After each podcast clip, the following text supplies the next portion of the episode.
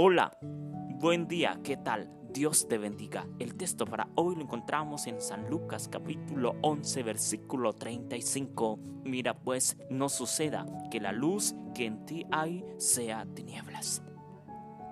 La lámpara del cuerpo es nuestro ojo. Cuidemos pues en este día lo que vemos, lo que visualizamos.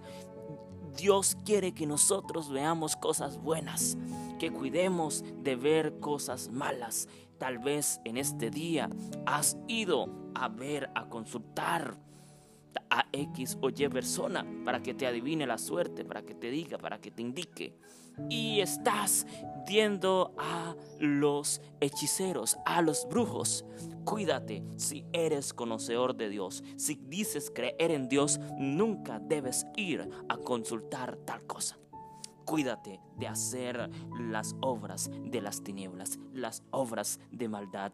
Cuídate de ver la maldad, de ver practicar, de ver que alguien practica lo malo, el pecado.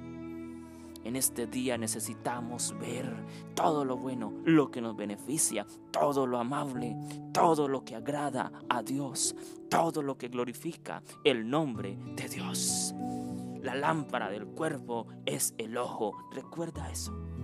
Y si estamos viendo cosas de tinieblas, naturalmente esa luz es parte de las tinieblas.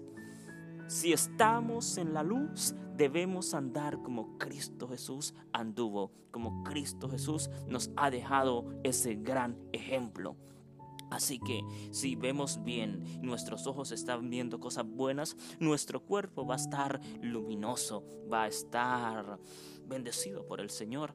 Nuestro cuerpo va a estar fundamentado en lo bueno, va a estar fundamentado en las cosas de Dios, va a estar siendo guiado por el Señor, va a estar siendo cuidado, protegido por nuestro Dios. No podemos estar un rato con Dios y el otro momento con Satanás, porque no podemos hacer las dos cosas al tiempo. Hoy debemos elegir nuevamente a Cristo Jesús. Nuevamente buscar la presencia de Dios, pedirle perdón y aborrecer todo lo malo, desechar todo aquello que daña y destruye nuestra vida física y nuestra vida espiritual, todo lo malo. Debemos hacer lo bueno y lo agradable. En gran manera es eso lo que el Señor quiere que hagamos. Dios te bendiga. Un abrazo fuerte. Te invitamos a que nos sigas en nuestras redes sociales, en Instagram como Cantautor Andrés, en nuestra página de Facebook como Andrés Felipe.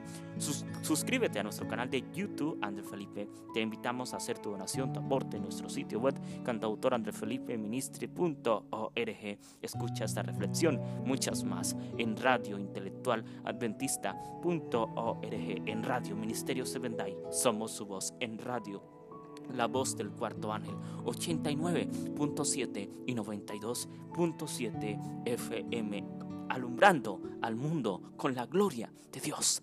Dios te bendiga. Un abrazo fuerte. Feliz día.